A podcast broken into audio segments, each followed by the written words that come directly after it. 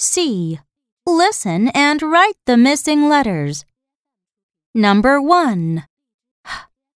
H, ip, hip. Number 2. L, ip, lip. Number 3.